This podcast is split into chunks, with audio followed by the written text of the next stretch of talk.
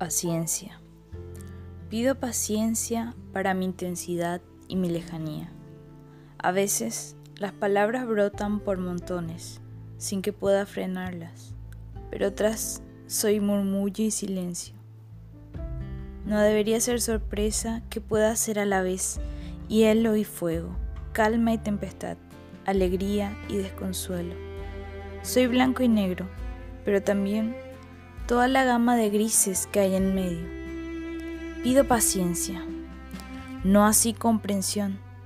La inconsistencia me lleva a ser por momentos impredecible, hasta para mí misma.